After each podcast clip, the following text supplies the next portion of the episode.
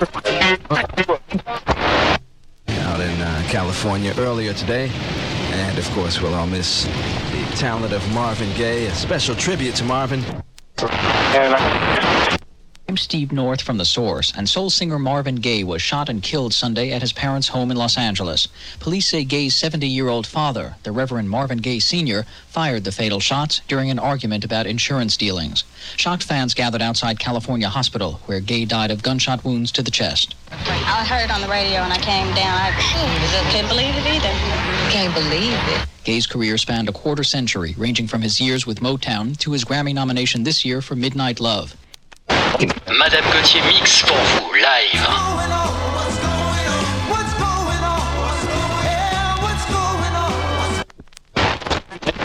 Marvin Gaye, Inner City Blues makes you want to holler. Gaye would have been 45 years old Monday.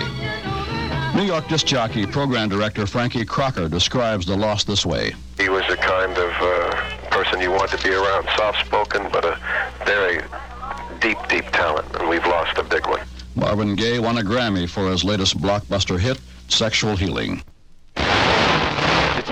Marvin Gaye, a special tribute to Marvin.